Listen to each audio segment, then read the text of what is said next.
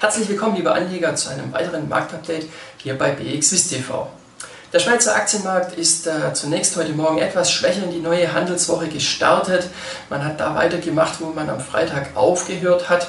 Gegen Ende der Woche sind wir auch hier in der Schweiz den dann doch schwächer werdenden US-Börsen gefolgt und haben den Freitag mit einem runden halben Prozent Minus beendet. Auf Wochensicht ergab sich dann ein Minus, das etwas über 2% lag. Äh, der Sorgenbringer Nummer eins ist nach wie vor eben Corona. Bereits letzten Donnerstag hatten die Staaten ja gemeldet, dass es einen neuen Rekordwert gibt bei den Neuinfektionen. Rund 40.000 waren das. Und auch jetzt am Wochenende hat die Weltgesundheitsorganisation einen neuen Rekordwert gemeldet mit 189.000 Neuinfektionen. Ganz vorne mit dabei sind äh, Brasilien und eben die Staaten mit äh, ja, 46.000 bzw. 44.000 Neuinfektionen. Und daher dann am Freitag eben die Ami-Märkte weiterhin gefallen sind und auch die asiatischen Märkte Corona-bedingt eben schlechte Vorgaben geliefert haben. Beispielsweise ist der Nikkei heute Morgen dann mit 2,3% Minus aus dem Handel gegangen. Ähm, ja, das hat eben dann dafür gesorgt, dass auch der SMI entsprechend erwartet wurde. Er hat dann auch schwächer eröffnet, allerdings haben wir ein, einige Punkte oberhalb der Zehntausender Marke dann äh, doch gedreht und sind sogar auch leicht ins Plus gelaufen, äh, aktuell rund bei 10.050 Zählern.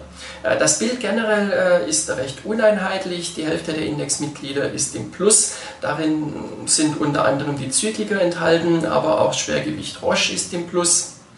Ähm, die andere Hälfte, ja, die ist im Minus, äh, allen voran äh, Finanztitel, äh, aber auch beispielsweise Alcon. Alcon heute jetzt mit rund 1,4, 1,5 Prozent der größte Verlierer. Marktteilnehmer führen das auf eine ja, recht schlechte Nachricht vom Mutterkonzern Novartis zurück. Novartis hat nämlich bekannt gegeben, dass man den Zulassungsantrag für ein Augenmittel zurückgezogen hat äh, dieses Mittel hat man letztes Jahr im Mai für rund 3 Milliarden Dollar vom japanischen Takeda-Konzern erworben. Ähm, und ähm, das ist, wie gesagt, eine nicht so erfreuliche Nachricht. Auf der anderen Seite dann für Novartis aber eine erfreuliche Nachricht, dass eben gerade in Japan äh, doch mehrere Mittel nun die Zulassung erhalten haben. Und das sorgt dafür, dass die Aktie heute zwischen Plus und Minus hin und her gerissen ist äh, und aktuell ähm, mehr oder weniger unverändert notiert. Äh, mehr oder weniger unverändert notiert aktuell auch noch das weitere Schwergewicht Nestle. Ähm, hier hat die UBS das Kursziel relativ deutlich von 114 auf 130 Schweizer Franken angehoben, aber die Aktie kann noch nicht richtig davon profitieren. Weiterhin heftig zur Sache geht es dann in Deutschland beim Fall Wirecard. Der DAX-Titel hat ja dann äh, letzte Woche am Donnerstag äh, verkündet, dass man eben einen Antrag gestellt hat auf die Eröffnung eines Insolvenzverfahrens. Äh, die Prüfung dieses Antrags läuft noch und man hat nun auch gesagt, dass das Geschäft fortgeführt äh, werden soll. Allerdings ist dann natürlich auch die Wirecard-Aktie nochmal mit dem Bekanntwerden weiterhin ins Bodenlose gefallen. Äh, man hat nun seit dem Bekanntwerden des ganzen Skandals ähm, vom 18. Juni, seitdem hat man von einer Marktkapitalisierung von rund 13 Milliarden nur noch einen kleinen, ja, dreistelligen Millionenbetrag übrig.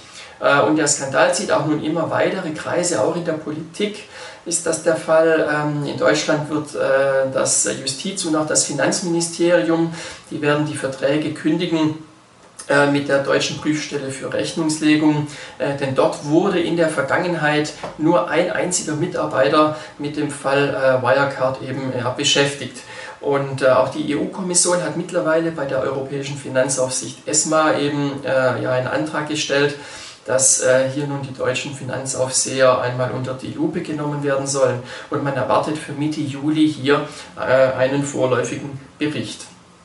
Äh, weiterhin ist auch noch äh, unklar aktuell, wo sich der frühere Vorstand Jan Masalek aufhält. Hier sind ja Spekulationen im Gange, dass er dass sich irgendwo zwischen den Philippinen oder China befindet.